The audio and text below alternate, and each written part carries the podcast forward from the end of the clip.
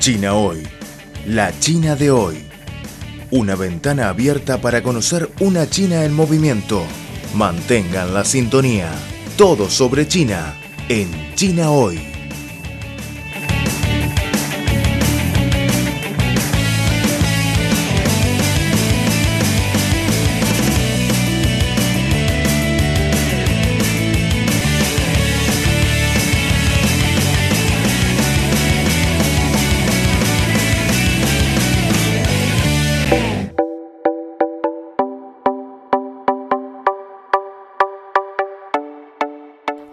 Estimados amigos, soy Cristina Bimbi. Bienvenidos a una nueva edición de nuestro programa China Hoy. En esta oportunidad vamos a conocer a la señora Chen Danna, directora china del Instituto Confucio de Madrid en España y profesora de la Universidad de Estudios Internacionales de Shanghai. Hola, me llamo Chen Danna, soy directora china del Instituto Confucio de Madrid y profesora de la Universidad de Estudios Internacionales de Shanghai. El Instituto Confucio de Madrid fue el primer instituto Confucio establecido en España. Tenemos la sede en la calle Goya Díez, Madrid. Nos dedicamos a las actividades de intercambios culturales entre España y China. En concreto, ofrecemos cursos de chino, organizamos actividades culturales, por ejemplo, club de lectura, conferencias, charlas, presentación de libros, taller de caligrafía, de pintura china, etc. Celebramos los exámenes oficiales de chino como el HCK, ICT, etc. Asimismo, colaboramos activamente con instituciones locales y ofrecemos muchas becas para estudiar en China, desde los campamentos de verano hasta estudios de máster y doctorado.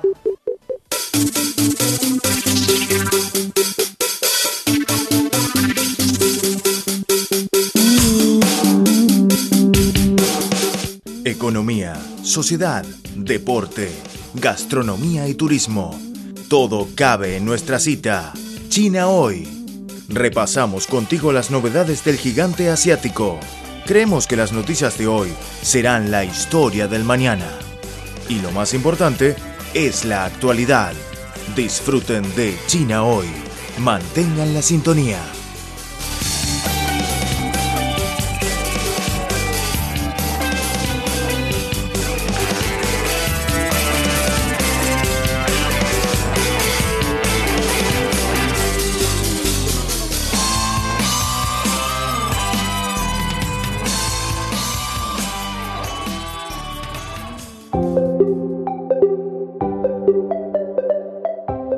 Como lo sabemos, España es uno de los países más afectados por la epidemia de la COVID-19 en todo el mundo, donde ya se han registrado más de 270.000 casos de contagio y 28.000 muertos.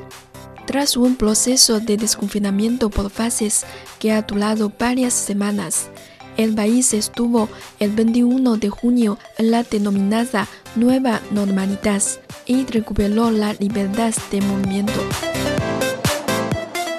Durante los últimos meses, ¿cuáles han sido los trabajos preparativos para el control y la prevención de la epidemia en el Instituto Confucio de Madrid? ¿Y cómo superan las dificultades causadas por la COVID-19? La profesora Chentana nos aclaró estos puntos. Desde enero, cuando nos llegaron las noticias sobre la situación sanitaria en China, empezamos a buscar mascarillas y desinfectantes en Madrid para estar preparados. Lo habíamos hecho bastante temprano, por eso no nos resultó demasiado escaso el material sanitario cuando en marzo España entró en el estado de alarma. Por otra parte, nos enviaron mascarillas y termómetros a algunas asociaciones de inmigrantes chinos, por ejemplo China Club en Madrid. Lo hicieron desde China también nuestros socios, como la Universidad de Estudios Internacionales de Shanghai y la sede central del Instituto Confucio. Gracias a estas ayudas estamos bien protegidos. Además, se enviaron cartas de saludo entre los socios como la Universidad Autónoma de Madrid, Casa Asia, la Universidad de Estudios Internacionales de Shanghai y la sede central del Instituto Confucio situada en Beijing. En estas cartas se nota una amistad profunda entre los socios frente a esta situación especial. Al recibir el material sanitario, enviamos una parte al Ayuntamiento de Leganés. Además, realizamos una donación a un grupo de españoles que estaban ayudando a sus paisanos que vivían en China. Debido a la epidemia, se han suspendido temporalmente las clases de la enseñanza de idioma chino y otras clases especiales, además de actividades culturales. Sin embargo, el Instituto Confucio de Madrid exploró positivamente nuevas formas y cambió la manera tradicional y nos adaptamos a enseñanzas para que los alumnos sigan estudiando sus cursos desde casa. También se han organizado varias actividades culturales interesantes en las redes sociales para enriquecer los conocimientos sobre el idioma y la cultura china de los alumnos extranjeros. Desde marzo paramos las clases presenciales y empezamos el teletrabajo y los cursos online. Al principio estábamos dudosos de si vamos a pasar los cursos a la forma online porque tenemos todo tipo de alumnos cuyas edades comprenden entre los 8 y casi 80 años. Algunos de ellos no manejan los aparatos tecnológicos y se quejarían. Por otra parte, los profesores tampoco estaban preparados para el uso de las aplicaciones de cursos online por eso todo el equipo docente tuvimos que tomar la decisión juntos de pasar a la modalidad online y aprender a usar Zoom. Luego escribimos a cada uno de los alumnos para enseñarles a usar la aplicación y hacer todo lo posible para resolver sus problemas. Hicimos una clase de prueba a todos para asegurar que la mayoría del alumnado pudiera continuar con la modalidad nueva. Gracias a estos esfuerzos, la gran mayoría de nuestros alumnos estaban de acuerdo en tener sus clases por Zoom para aprovechar al máximo sus estudios. En cuanto a las actividades culturales, como no se permite organizar eventos como antes, potenciamos nuestras redes sociales realizando presentaciones sobre elementos chinos en Facebook, Instagram, Twitter, entre otras. Lanzamos un proyecto llamado Recomienda China en la web, donde se recomiendan películas, libros, música, gastronomía, sitios bonitos de China, etc. Animamos a nuestros seguidores a dar las recomendaciones también. Elegimos algunas de ellas para realizar interacciones entre el Instituto Confucio y los internautas. La gente nos ha aportado muchas recomendaciones interesantes y estamos muy agradecidos. Además, tenemos un rincón de chino que se llama Huihua Jueves, donde los estudiantes de chino practican su lengua con nuestros profesores nativos. Se celebra los jueves de forma gratuita y ahora lo pasamos a la modalidad online también. Como antes se realizaba esta actividad en la sede del ICM, los participantes fueron habitantes madrileños al pasarlo online viene gente de todo el mundo, sobre todo de América Latina, por ejemplo de Argentina, lo que nos fascina. La profesora Chen dijo que, aunque existen algunos malentendidos sobre China por los informes falsos emitidos por algunos medios de comunicación occidentales durante la epidemia, la mayoría de los españoles son muy amables y amistosos con los chinos. Además, agradecen la ayuda y el apoyo de China para el mundo en la lucha contra la pandemia.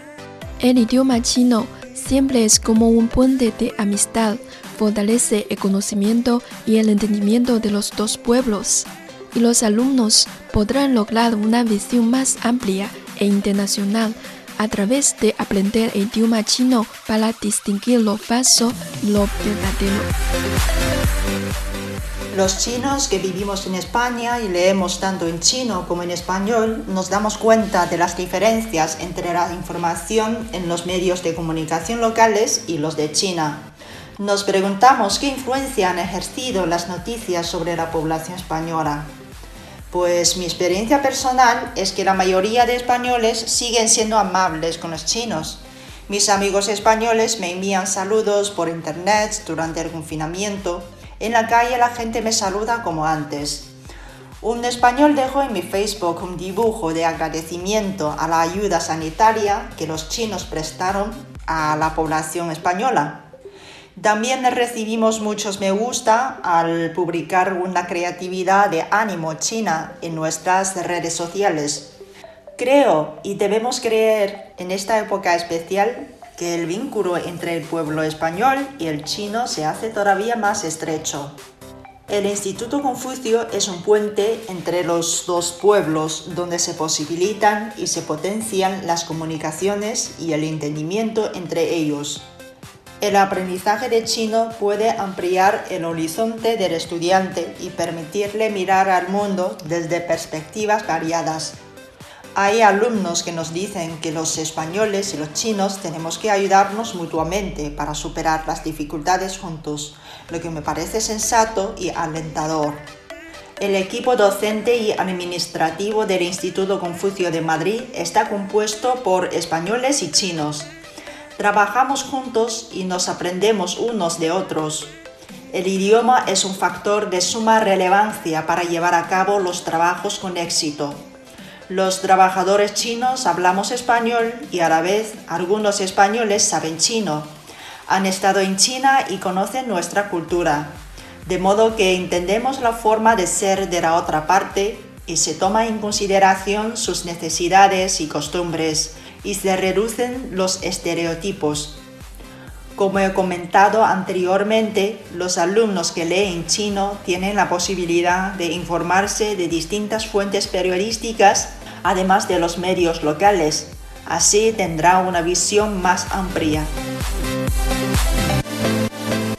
En realidad, esta pandemia inesperada ha afectado mucho a casi todas las personas. Sí, para cada uno y para todo el mundo es una lucha dura y prolongada cómo ajustar nuestro estado de ánimo para lidiar positivamente con la pandemia.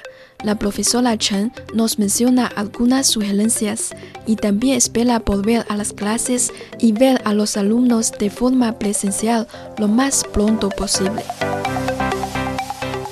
Todos estamos afectados por la pandemia y creo que es importante ser responsable y disciplinado. Hay que respetar los protocolos sanitarios y evitar el riesgo de contagio. Al mismo tiempo, sería recomendable una actitud optimista para poder seguir avanzando en cualquier situación.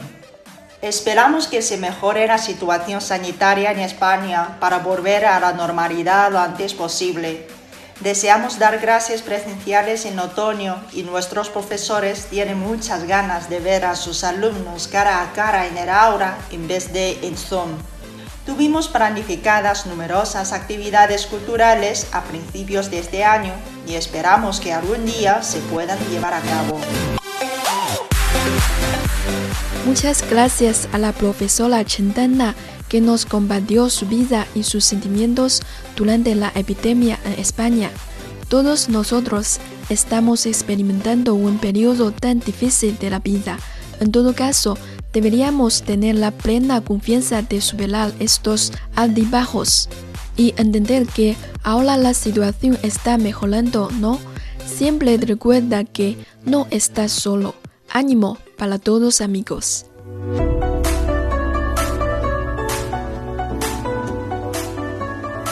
Aquí terminamos nuestro programa China Hoy. Soy Cristina Pimpi. Nos encontramos la próxima vez.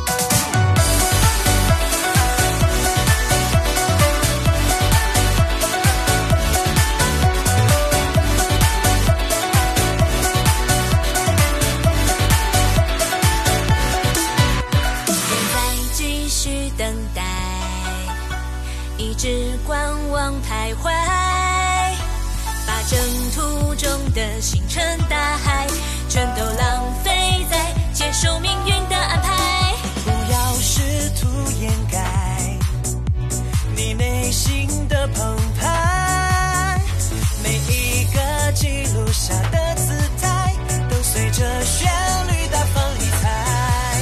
这世界有太多梦想的存在。